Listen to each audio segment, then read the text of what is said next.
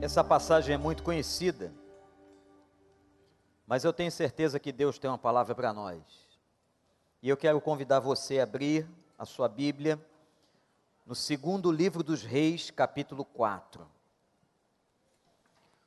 Não sei quantas vezes você já ouviu uma reflexão nesse texto, mas esse é um dos textos mais impactantes do Velho Testamento. Nós estamos agradecendo a Deus os 31 anos de vida da igreja, começamos a fazer isso hoje. E nesse culto pela manhã, nós estamos louvando ao Senhor por tudo que Deus fez aqui, através do Ministério de Famílias. E essa passagem tem tudo a ver com a família.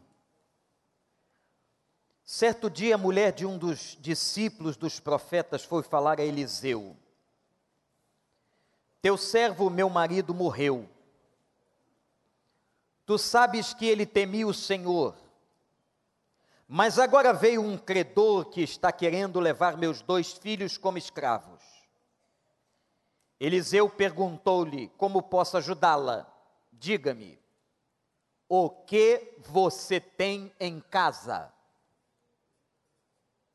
Queria que você repetisse essa frase, essa pergunta. O que você tem em casa? De novo.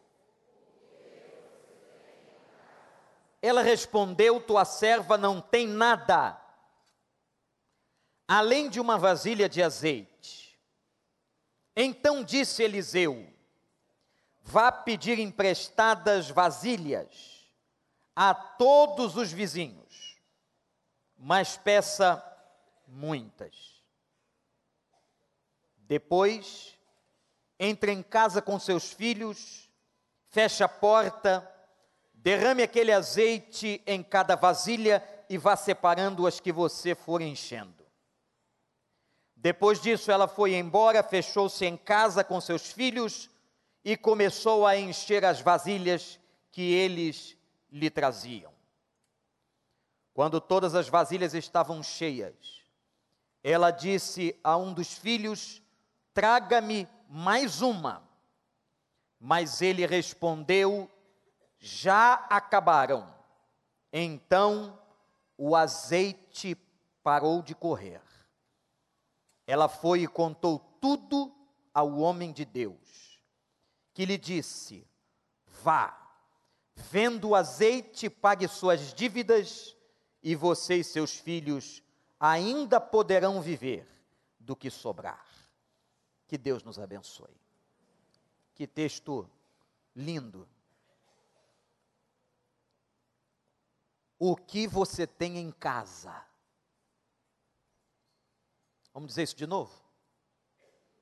Em forma de pergunta, o que você tem em casa?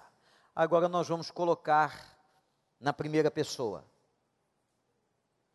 O que eu tenho em casa. Vamos lá? Todo mundo? O que eu tenho em casa. De novo.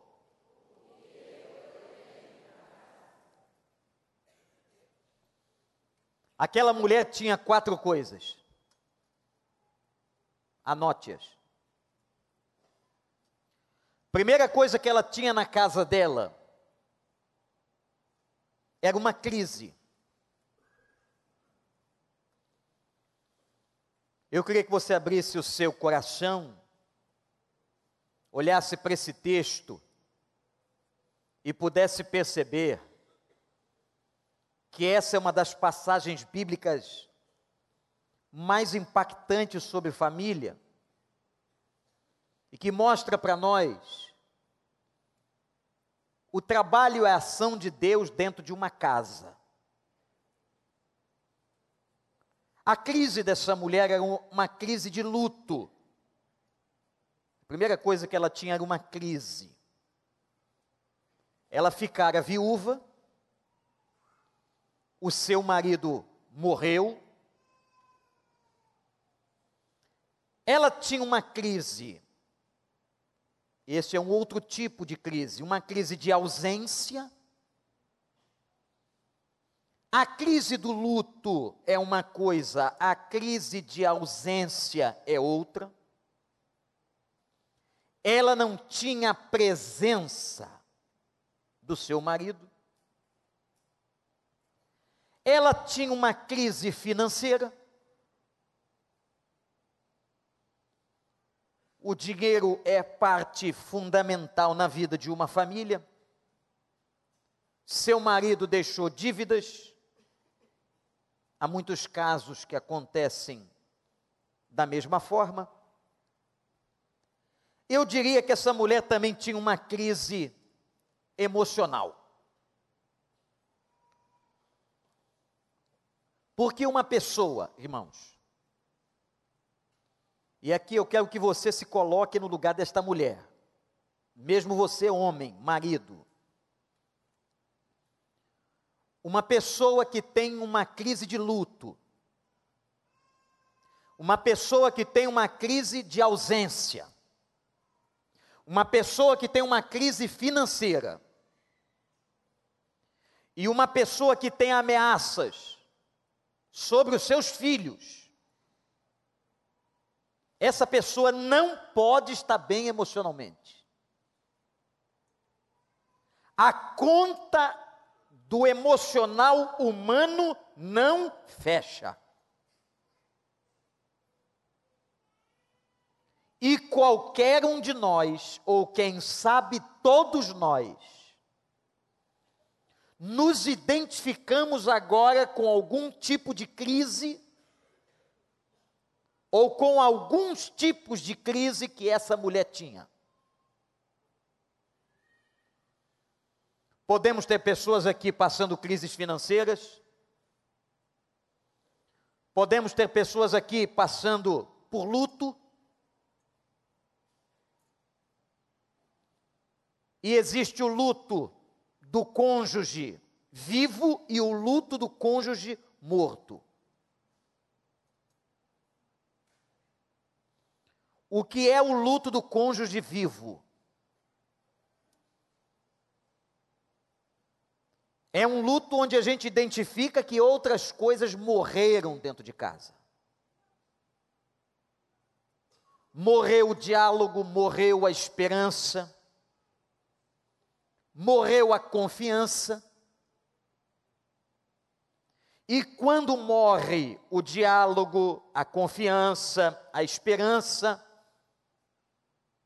o luto se estabelece, mesmo com cônjuges vivos. Há pessoas que estão aqui que podem estar vivendo uma crise de ausência. A crise de ausência é a crise em que pode estar ou não relacionada com presença física.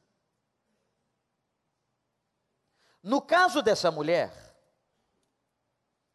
ela estava vivendo uma crise de ausência porque o seu marido havia morrido, então ela tinha luto e tinha ausência. Mas uma pessoa pode ter uma crise de ausência com o cônjuge presente. Nós estamos vivendo dias na sociedade contemporânea e que isso é muito possível.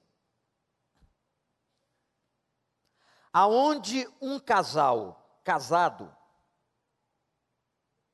um cônjuge pode não ter nada a ver com o outro. Onde um cônjuge não tem qualquer cumplicidade sobre a vida do outro.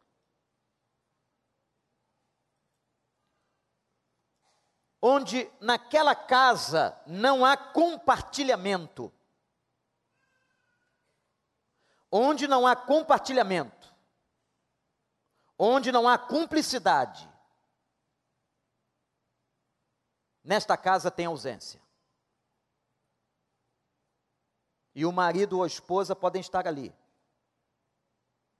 Um pode estar na sala e o outro pode estar no quarto. O problema do que estamos falando aqui é que essa questão afeta, atinge a todos nós. Todos nós.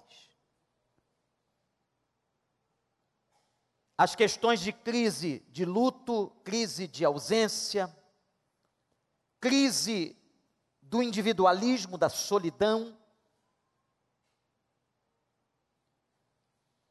A primeira coisa que passa na cabeça de uma pessoa que quer se separar ou se divorciar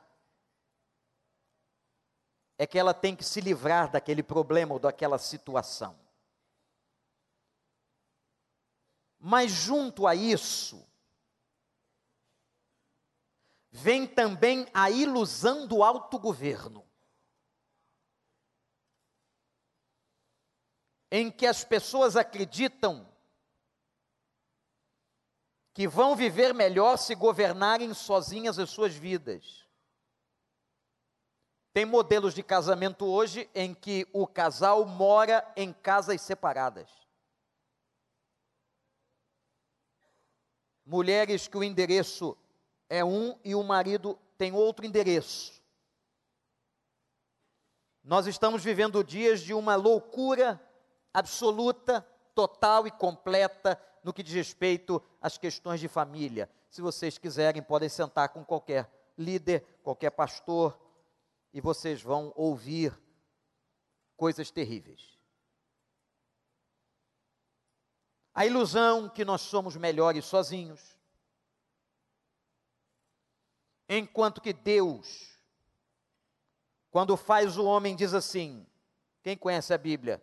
Não é bom que o homem esteja só. Repete isso. Não é bom que o homem esteja só. E aqui a palavra homem diz respeito ao gênero humano. Não é bom que a mulher esteja só. A nossa pregação por 31 anos é a mesma. A nossa pregação é a pregação da Bíblia e bíblica.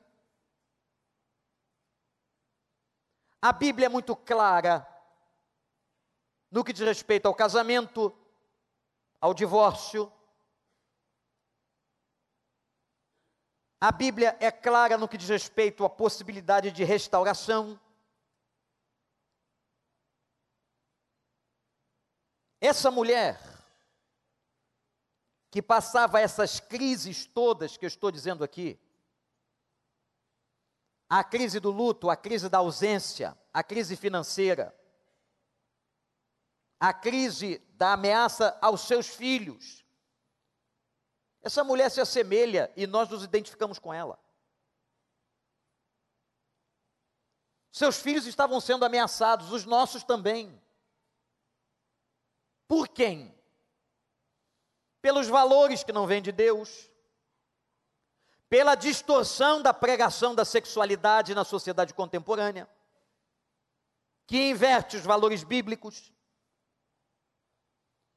pelos pecados que o mundo digital oferece, essa nova modalidade de pecar, pecar através da internet. A inversão de papéis. Tudo isso nós passamos. Qualquer casal lúcido aqui reconhece agora que o que o pastor está dizendo é verdade. Que isso acontece comigo e com você. Nós nunca fomos e nunca seremos uma igreja que alimenta mentiras no casamento.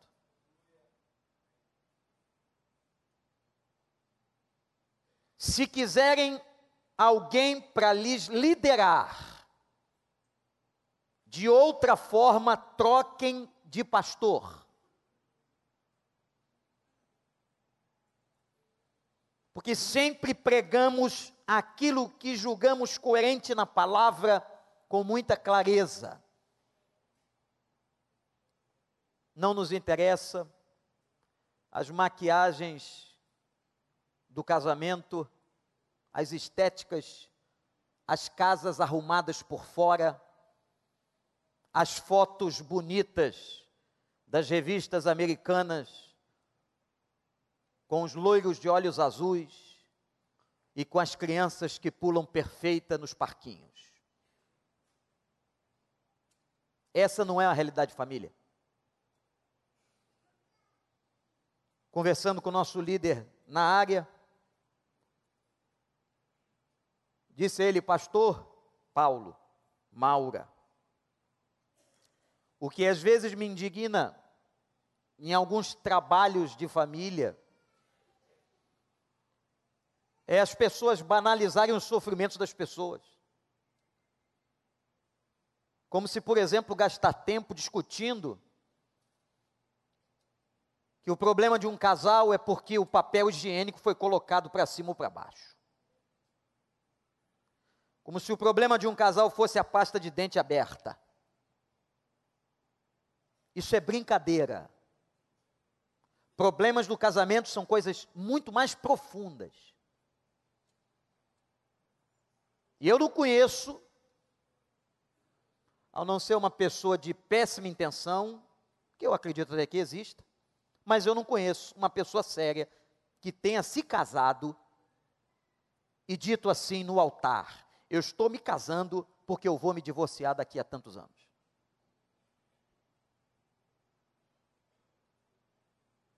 A não ser em alguns países, como nos Estados Unidos, por causa de um documento, pessoas fazem isso. Infelizmente.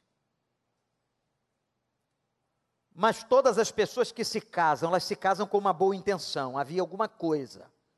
Havia uma gênesis, havia um sentimento, havia uma admiração, havia um desejo, havia libido.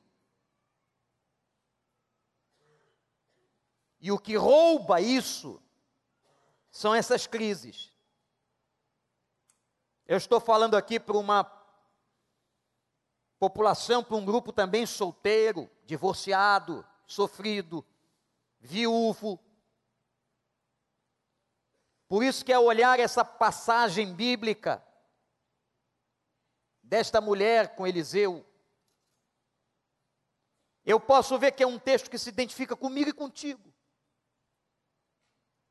Porque todas essas crises aqui estão presentes na família da igreja. E não é dessa igreja, é da igreja do Senhor. Quantas crises, quantas crises ameaçam os nossos filhos, como ameaçou os filhos daquela mulher. O que é que você tem em casa? O que é que eu tenho em casa? A primeira coisa que aquela mulher tinha, aquela mulher tinha crise. Não vou cometer essa indelicadeza, mas se perguntar a você ou a vocês quem é que tem crise em casa,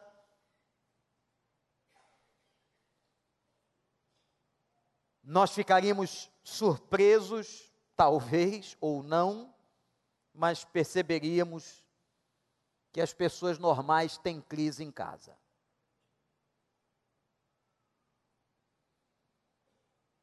Seja em qualquer área da relação de família. Porque essa mulher era problema com dinheiro, era problema com ausência, era problema com luto, era problema com filhos. Tudo isso estava numa casa só. Mas tinha uma segunda coisa que essa mulher tinha.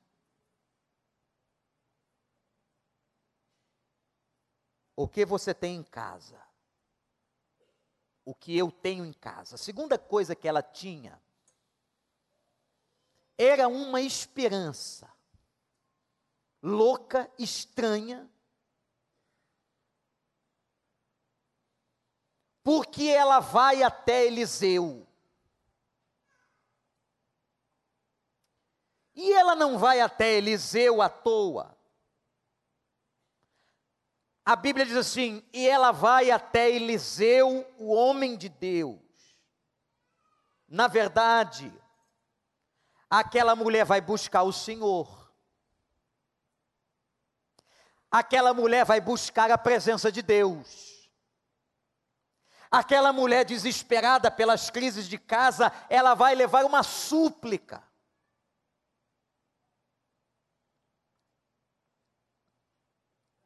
Ela vai clamar.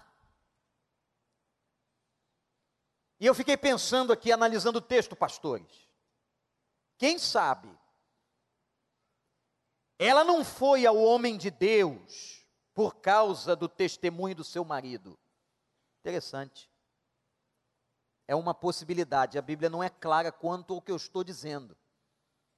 Mas a Bíblia é clara ao dizer que o seu marido era discípulo de profeta. Isto é, o seu marido era crente, o seu marido confiava em Deus. A Bíblia não diz sobre como foi a relação conjugal deles. Aliás, é muito complicado, por exemplo, para os líderes de família, porque a Bíblia ela traz palavras normativas sobre o casamento, mas a Bíblia não traz a vivência conjugal. Por exemplo, como foi a vivência conjugal de Pedro e a esposa dele? A gente não sabe nem o nome dela. Ele foi discípulo.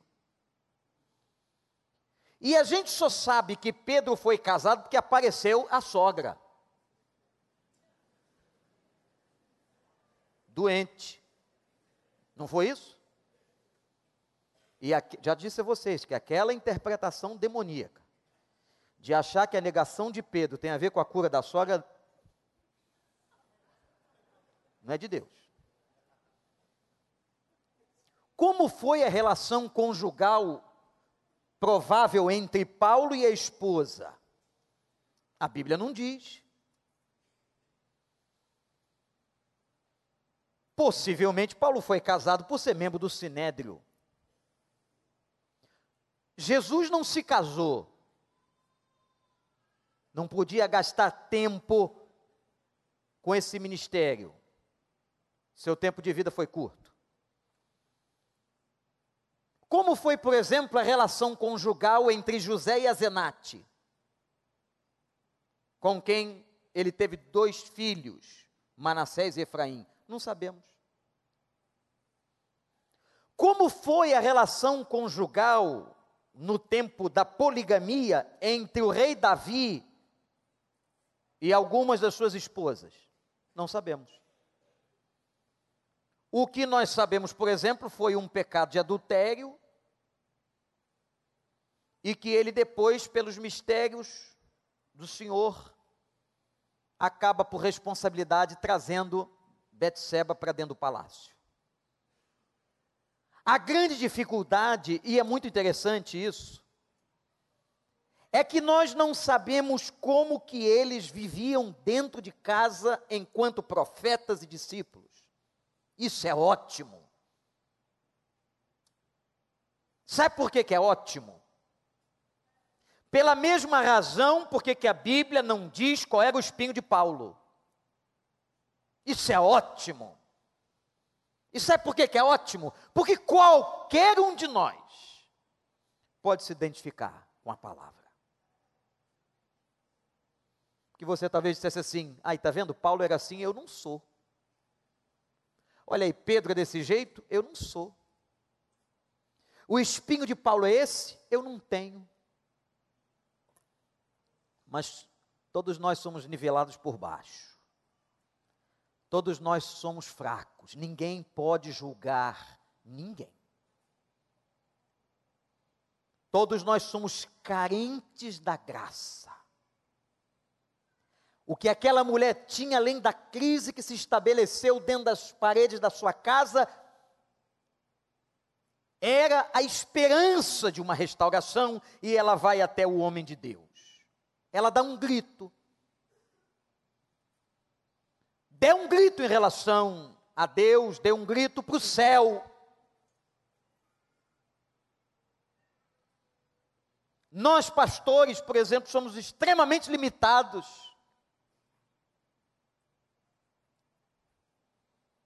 Eu vou falar por mim, não vou falar por eles.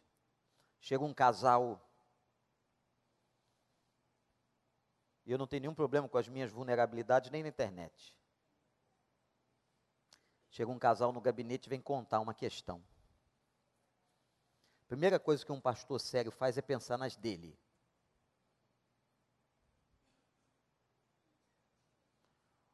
O casal está trazendo uma demanda de dor e de sofrimento.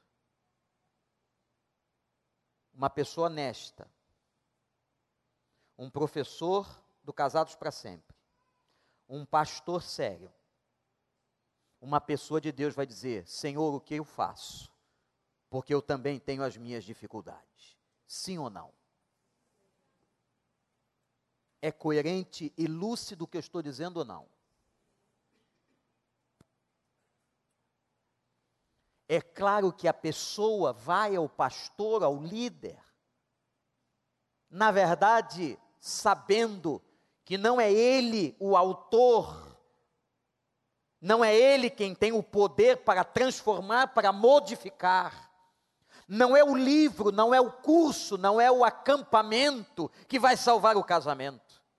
Mas quando um casal ou a família faz esse movimento, os filhos, eles estão gritando é a Deus.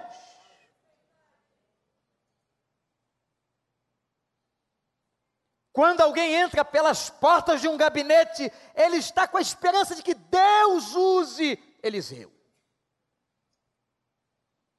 Que Deus use o profeta, que Deus use o pastor, que Deus use aquele livro aquele autor, aquele curso, aquelas 13 semanas do Casados para Sempre.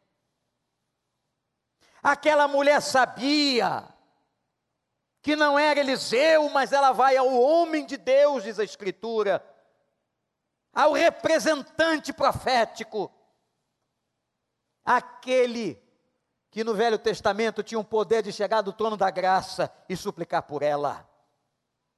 Mas, meus irmãos e irmãs, olhem para mim, olhem bem para mim. Quero ser encarado. Só tem uma coisa que impede Deus de dar jeito numa pessoa.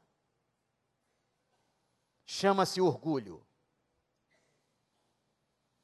E não é uma tese psicológica, não é uma tese do pastor Vander a Bíblia diz que ao coração quebrantado e contrito, Deus não despreza. Mas ao coração arrogante, ele rejeita.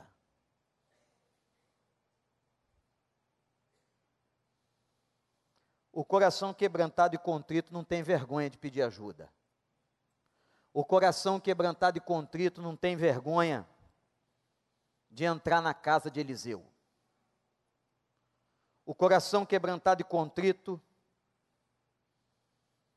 não tem vergonha de dizer: Eu pequei. Eu preguei domingo à noite que sobre a culpa. Trouxe à luz o episódio de Davi, trouxe à luz o episódio de Pedro. E se há alguma coisa que resolve a nossa culpa é a graça de Deus mediante arrependimento sincero. Qualquer pessoa que se arrepende com sinceridade, e Deus sabe, e faz aquilo que a Bíblia diz, demonstrando frutos dignos de arrependimento. Preste atenção nesse texto. Demonstrando frutos dignos de arrependimento. Isto é, pessoas que demonstram o seu arrependimento. Deus não despreza um coração desse. Deus não despreza uma mulher, Deus não despreza um homem, Deus não despreza um filho, Deus não despreza um divorciado, Deus não despreza um solteiro, Deus não despreza um viúvo, Deus não despreza uma pessoa com coração quebrantado, mas ao coração arrogante, ele não pode fazer nada por respeito à lei da individualidade e o arbítrio que concedeu à pessoa. Quem quer será tratado. Quem quiser será tratado. Quem não quer, foge.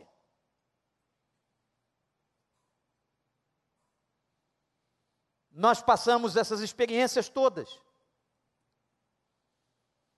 Com pessoas que vêm pedir socorro em lágrimas e quebrantamento. Que são defendidas pelo sigilo, pela própria lei. E que chegam moídas pela vida, pelos próprios erros. Mas nós também recebemos pessoas que, na sua arrogância, chegam a dizer, e eu já ouvi isso, eu vou pecar. Uma pessoa que comparece diante de um homem mortal, falível, e diz: Eu vou pecar. Nós não temos outra postura a não ser a de pedir que Deus tenha misericórdia, compaixão da miséria espiritual que a pessoa está vivendo. O único obstáculo não estava na casa dessa mulher. Essa mulher correu na casa do profeta. Interessante. Eu posso contextualizar? Ela não correu para a internet. Ela não correu para o Facebook. Ela não correu para o Instagram. Ela não correu para a casa do fofoqueiro. Quem gosta de fofoca não conversa com fofoqueiro. Quem gosta de fofoca vive com fofoqueiro. Precisa do fofoqueiro.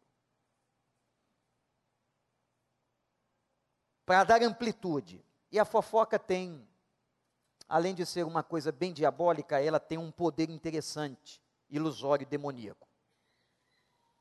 Ela ajuda você, quando está contando a fofoca, a se sentir menor, ou desculpa, melhor do que a vítima que está na sua boca. Quando você conta uma fofoca sobre alguém, não é esse o método e a disciplina de Deus, e nem a maneira como Deus quer que nós nos relacionemos. A Bíblia sempre diz assim: não importa se você é a vítima ou se você é o autor, vá a ele, vá ao outro. Mas quando o fofoqueiro conta para terceiros, o que na verdade está tentando fazer é uma reafirmação sobre ele mesmo. Está vendo como eu sou melhor? Está vendo você como é que esse aqui é um miserável e eu sou uma pessoa muito melhor do que ele? Você que está ouvindo é muito melhor? E é claro que o que ouve o fofoqueiro tem uma reação muito interessante. É mesmo? Meu Deus, como pode? Fez isso? Não acredito. Eu estou estarrecido, traumatizado. Mentira. Não está estarrecido, traumatizado, não está com vontade de orar por ninguém, que é só falar. A fofoca denegrindo a imagem do outro. Lamentável. Lamentável. O que não faltou essa mulher foi humildade. De adentrar a casa do homem de Deus e dizer: por favor, eu estou em luto, sozinha, credores na minha porta, arrebentada. Foi sem maquiagem, aquelas maquiagens que alguns dos encontros querem botar na gente. Foi como ela é. E ela tinha uma terceira coisa. Vocês estão anotando aí? Primeiro, ela tinha uma crise. Segundo, ela tinha o quê? Terceiro,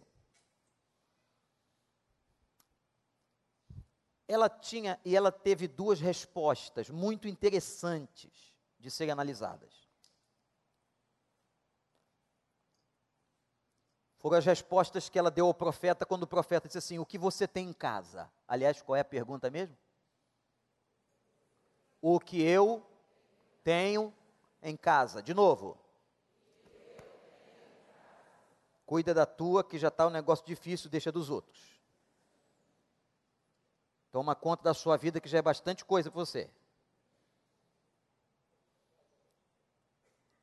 A primeira coisa que ela diz, ela diz assim, está na Bíblia, tá? Eu não tenho nada. Muito interessante como o sofrimento lhe cegou os olhos. No primeiro momento que ela chega e adentra a casa do profeta, ela só vê o vazio em si mesma. Ela só vê a dor, ela só vê o sofrimento. Ela não viu, gente, preste atenção nisso, ela não viu os valores importantes ao redor dela. Por exemplo, ela tinha realmente uma crise financeira, o marido morto, ausência, distúrbios emocionais, provavelmente, ok, mas ela não consegue ver outra coisa. Ela só vê esse vazio. Ela não consegue enxergar que ela ainda tinha uma casa, que ela tinha filhos ao lado dela. Ela não consegue ver o que ela mesma tinha como pessoa. A crise faz isso. A crise te aniquila, te anula. A crise pisa na tua autoestima. E ela diz: Eu não tenho nada. Ela não consegue ver nem um pouquinho do azeite que tinha na dispensa. A primeira resposta, e olha bem para o seu pastor que eu quero dizer uma coisa para você. A primeira resposta que uma pessoa em crise dá muitas vezes são respostas baseadas em cegueira. Eu quero afirmar aqui em nome de Jesus que você pode estar passando a pior crise da sua vida você pode estar passando a maior humilhação na sua vida, mas para Deus você tem valor, e há valores ao lado da tua existência. Há algo de valor. Você crê nisso? Por mais que você não consiga ver agora, por mais que você só consiga olhar o ponto negro, preto no meio do lençol branco, por mais que você só consiga enxergar o sofrimento e a dor, eu quero dizer a você: há coisas de valor que estão ao redor da tua vida e Deus te ama. A crise cega, a crise nega a nossa gratidão e nos leva para o lamento.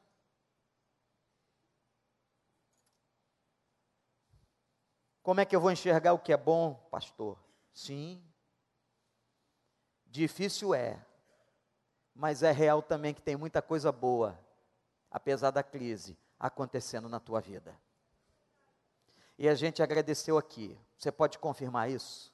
Quando eu disse aqui que, por mais difícil que esteja sendo a situação financeira, não falta pão sobre a tua casa, não falta roupa sobre o teu corpo, você tem igreja, você tem pastores, você tem a vida, você tem saúde, apesar dos problemas naturais. Você tem muita coisa e, acima de tudo, você tem o Rei dos Reis, Senhor dos Senhores. Você tem Jesus. Você pode estar passando a crise que for, o tamanho do demônio, da ação, do ataque, porque, gente. É só falar em batalha espiritual, que aconteceu de novo, que aconteceu em 2011 nessa igreja.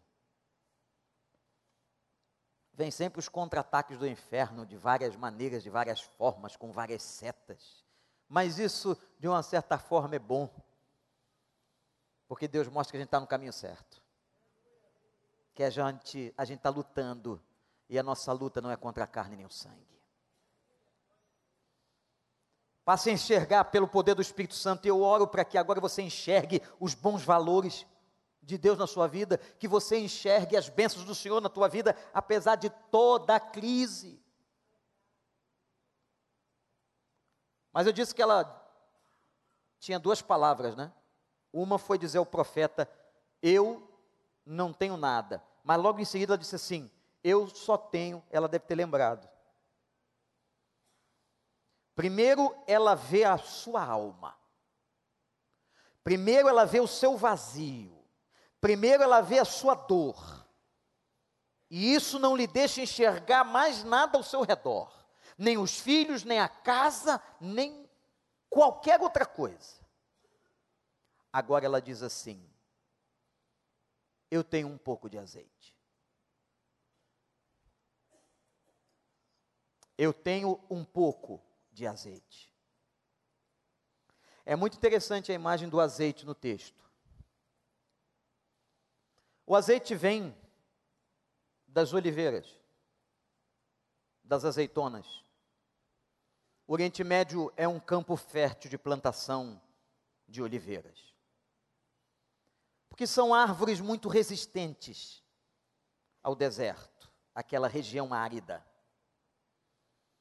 mas só se tira azeite de prensa.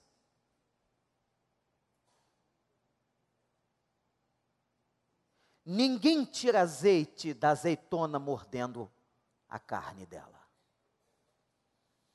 Tem que amassar. Jesus foi parar no Getsemane, ou Getsemane, ou Getsemane. A palavra grega Getsemane é lugar de prensa de azeitona. Ele foi prensado por nós, para que desse o azeite do Espírito, o óleo que recai sobre nós, que é chamado o óleo da unção. Sem prensa não tem azeite, sem azeite não tem unção. Crente é prensado. Se você encontrar um crente que não é prensado, ele não é crente. É falso. É denorex. E fui lá atrás, muito atrás. Muito atrás no exemplo. Crente que é crente é prensado, amassado, humilhado, sofre. O espinho de Paulo lhes bofeteava a cara. A culpa do adultério de Davi, diz ele assim no Salmo 32, de noite a tua mão pesa. Imagina a cabeça de uma pessoa de todos nós de noite pensando no que fez de errado. Quem aqui já não foi prensado? Quem é crente foi prensado. Quem é crente é prensado. E quem é crente será prensado. As prensas vêm. Agora interessante. Anota aí. Quando tirava o azeite da prensa do Getsemani, e aí pegava-se aquele azeite, vocês sabem onde é que eles levavam azeite? O primeiro lugar que entregavam azeite era no templo. Era em oferta ao Senhor. E a segunda porção do azeite ia para dentro de casa. Olha o significado dessa história. Porque era o azeite dentro de casa que acendia a lamparina. Deu para entender? O Espírito te mostrou que o azeite que sai da prensa sobre o casamento, sobre nós, sobre as nossas famílias, ele retorna a Deus com uma oferta de libação. Mas ele vai ser espalhado dentro de casa, porque é isso que traz a luz. E pecado não subsiste à luz, porque onde há luz, há trevas se dissipam. Louvado seja o nome do Senhor. Ela não tinha entendido que Deus não precisa de muito para fazer milagre. Deus só precisa de pouco. O pessoal gosta de botar percentual. Os matemáticos dizem assim: ah, pastor, só tem 1% no meu casamento. 99 já foi. Eu digo assim: que ótimo. Deus é especialista em 1%. Ele gosta de pouco. Ele pegou 12 caras e montou uma igreja e um traiu. Ainda teve que substituir.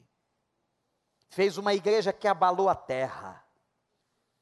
Ele pegou cinco pãezinhos e peixes e alimentou milhares. Ele é especialista em pegar coisa pouca e fazer coisa grande. Meu filho está perdido, só tem 2%, pastor. Louvado seja Deus, entrega o azeite dos 2%. Ah, pastor, que vai ter um, vai ter um.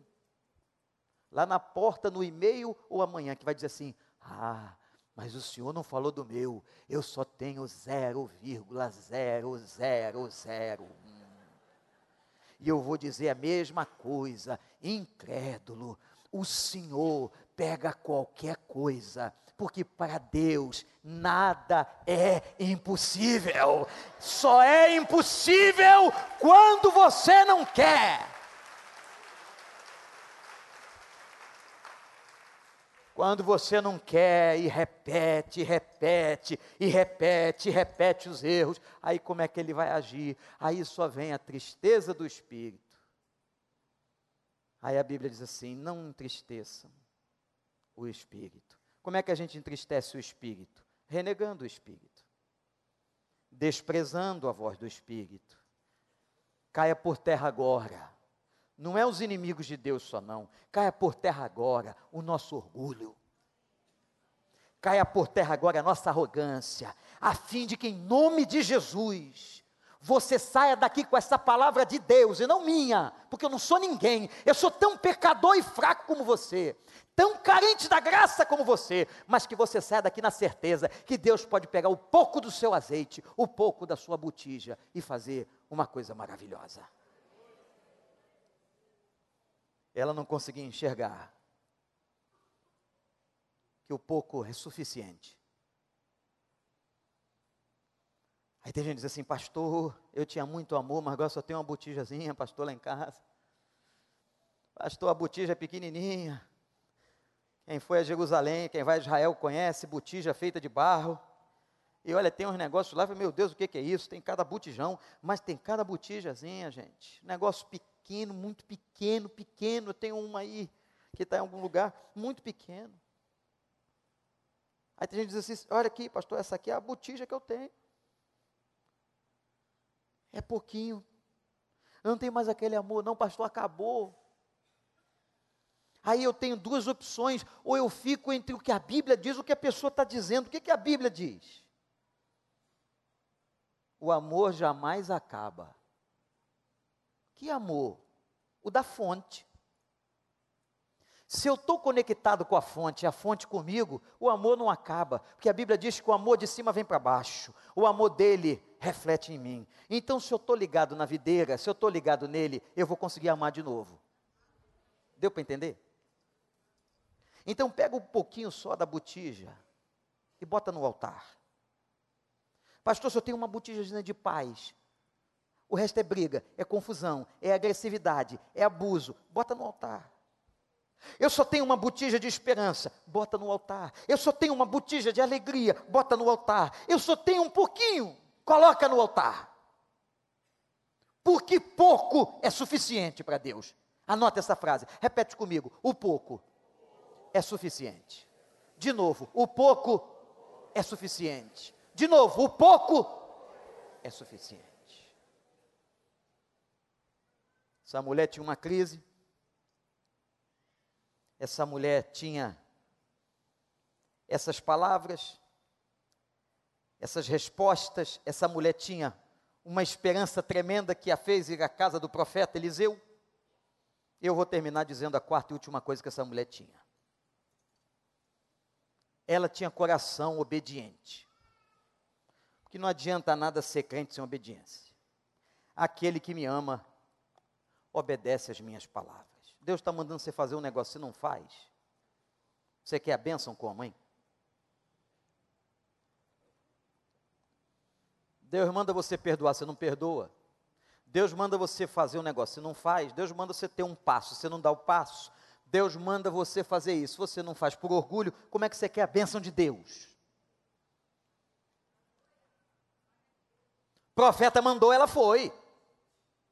E o que o profeta propõe a ela é maluquice humana, aos olhos humanos. Sai pela vizinhança, olha que teste interessante para quem está em crise. Sai pela vizinhança, peça botija e peça muitas. Irmãos, quem é que gosta de compartilhar os seus sofrimentos, as suas dores com alguém? É isso que a igreja do Senhor pode ensinar para nós. É por isso que ele formou igreja, é por isso que a gente tem célula, é por isso que a gente procura viver em comunhão. Porque a gente precisa uns dos outros, a gente precisa do vizinho. Não é bom que o homem esteja só, nós não fomos criados para o isolamento, nós não fomos criados para vivermos sozinhos dentro de casa. Nós não fomos criados para vivermos desprezando os outros. Nós somos seres gregários e é por isso que congregamos. A congregação é fruto do gregarismo humano, da minha natureza de me congregar ou estar com outro em congregação.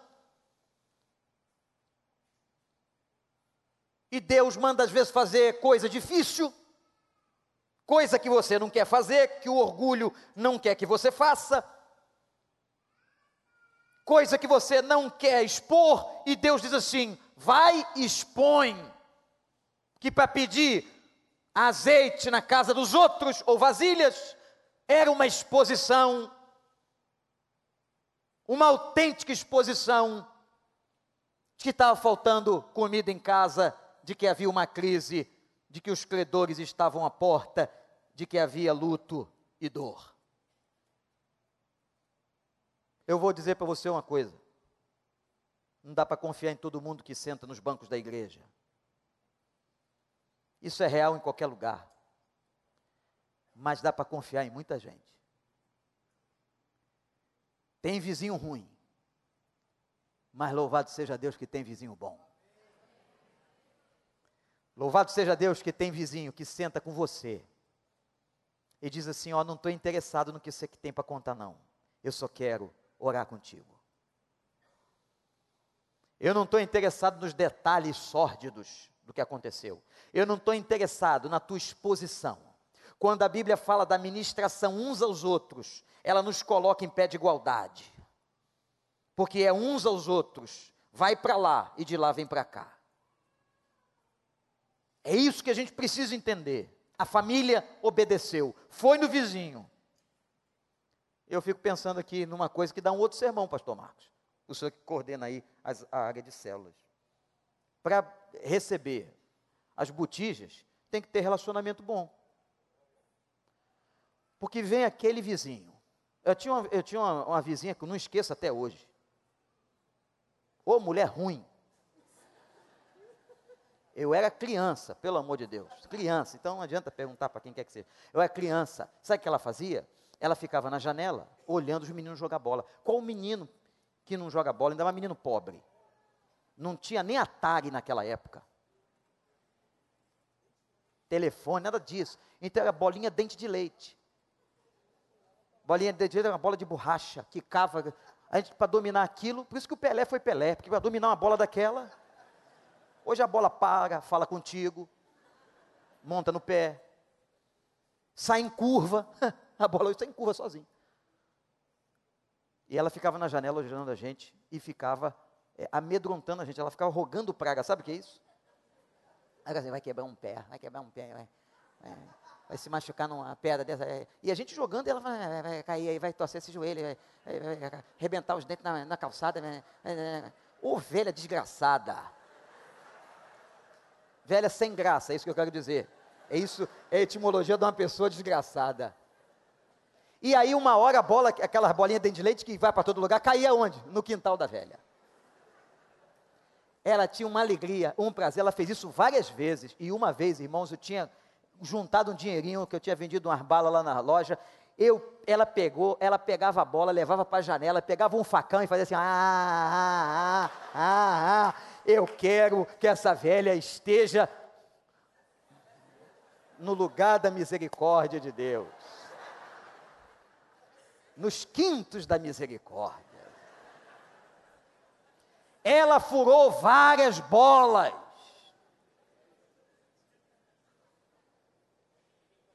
Você acha que nós gostamos de um vizinho desse? De uma vizinha dessa, de uma pessoa ilustre? Aí vai aparecer alguém que vai dizer, mas também vocês jogavam bola que horas? Você é furador de bola. Eu quero você distando meu filho, furador de bola. Mas tem vizinho bom, gente. Tem. Tem vizinho que quando meu pai passou mal e infartou, uma hora da manhã, e eu não estava em casa, ele foi lá, pegou o meu pai e levou para o hospital. Ajudou minha mãe. É igualzinho na igreja. Pode ter gente ruim, mas tem gente boa. Pode ter célula esquisita, mas tem célula boa pode ter ministério. E olha, quando você começar a achar que está tudo ruim também, olha para o espelho que o negócio está é contigo. A coisa ruim encostou em você. Que nada presta. A igreja, aquele pastor é isso, aquele outro é aquilo, aquela cela não vale nada, aquele ministério é aqui, aquela cor não gostei da cor, agora botar um carpete, agora botar um negócio. Vai, vai se tratar. nada serve, nada presta para você, não tem um motivo de alegria, de celebração, não glorifica por nada, dê glória a Deus, meu irmão. Abre essa boca e glorifique, para de murmurar. Tem gente boa sim, e mais. Não é só questão de gente boa, não. Essas pessoas foram co-participantes do milagre. Elas foram instrumentos. Deus sempre coloca alguém para participar do milagre com a gente. Sabe por quê? Para mostrar assim: olha, é gente como você, e eu uso vaso rachado, eu uso o vaso como quiser, eu uso. Acho que tinha um cara na China, lá na China eles carregam água num, numa vara, né? E tinha dois vasos, isso é uma ilustração. E o, já, o chinesinho andava para lá e para cá, pegava água, levava, pegava água, levava. Um dia ele posou os vasos, o vaso disse assim: Eu queria dizer para o senhor que eu sou um vaso quebrado. Eu não valho nada. Eu escondi esse tempo todo o senhor que eu sou um vaso rachado. E quando o senhor chegava do outro lado, tinha menos água do que o senhor tinha colocado. Porque eu sou um vaso com defeito. O chinesinho falou para ele assim: Mas vem aqui que eu vou te mostrar um negócio. Olha aqui, ó. Só tem flor por onde você andou. Que a água que caía do teu vaso rachado abençoava. Vaso perfeito nunca deu flor bonita.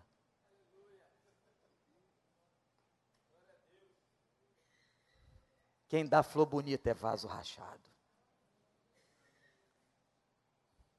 Ela teve um milagre. Derramou azeite na botija, todas elas. Ainda disse assim para o garoto: traz outra. Não tem, mãe. Acabou. Porque o milagre de Deus só cessa quando acabam as nossas botijas de fé. Se você tem fé e crê, Ele vai encher, Ele vai abençoar obedece. Pouca botija, pouco azeite, muita botija, muito azeite. Vai buscar as botijas e coloca agora no altar. O azeite de Deus só cessa na incredulidade. O que é que você tem em casa? É a pergunta. O que é que você tem em casa? A resposta certa. Eu tenho um pouquinho e vou colocar agora no altar. Famílias de Deus. O azeite daquela mulher ainda abençoou muita gente. Que coisa linda! O azeite multiplicado ainda abençoou muita gente. Essa palavra difícil de ser pregada, porque o pregador se encaixa nela. Quem não se encaixa? Eu quero terminar me lembrando do meu amigo de novo, que partiu, Dr. Russell Shedd, que pregava um sermão para os pastores e usou a imagem de Jacó lutando com o anjo. Você sabe da história, não é? O anjo feriu o músculo de força, o segundo músculo mais forte do corpo humano. E Jacó passou a mancar. Mancar é muito ruim porque todo mundo agora sabe que o cara manca. Todo mundo sabe quem é o manco. Manco não dá para esconder. Manco é manco. Aí o pastor Russo dizia, disse assim para a gente: olhou nos olhos e disse: Meus irmãos, nunca confiem num homem que não manque.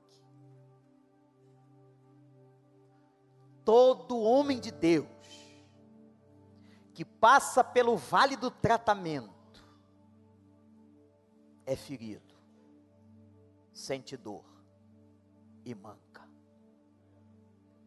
Se chegar para você alguém dizendo que não manca, esse alguém não é de Deus. O que a gente tem que fazer agora é celebrar a vida do ministério da área de família da igreja, e dizer que esse ministério é para todos nós, só tem gente imperfeita trabalhando nele. O alcance é para gente imperfeita como eu e você. Mas o que a gente vai fazer agora, se você quiser, é botar o pouquinho, o pouquinho no altar.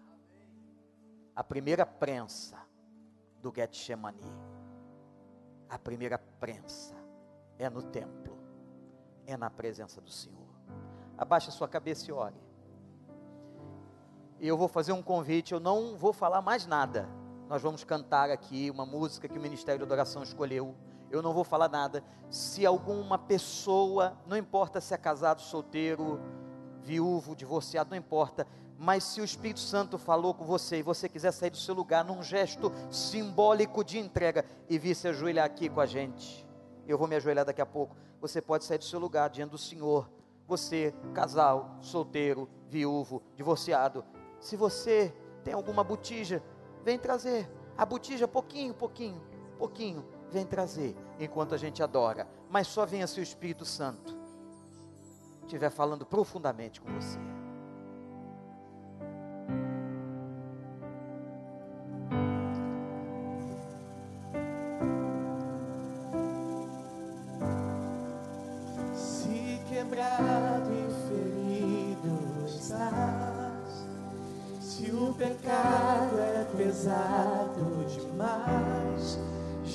Jesus te chama. Se ao fim de si mesmo chegou e a fonte de água secou, Jesus te chama.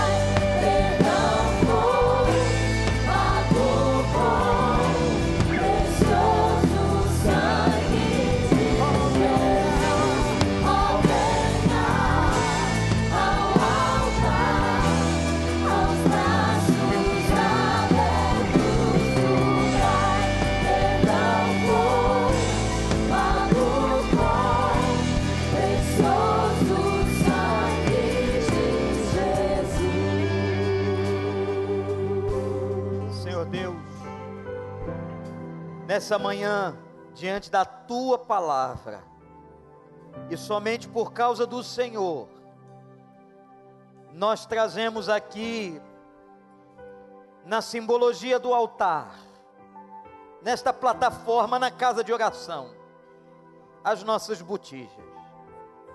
O pouquinho, Senhor, o pouquinho que ainda resta, da esperança.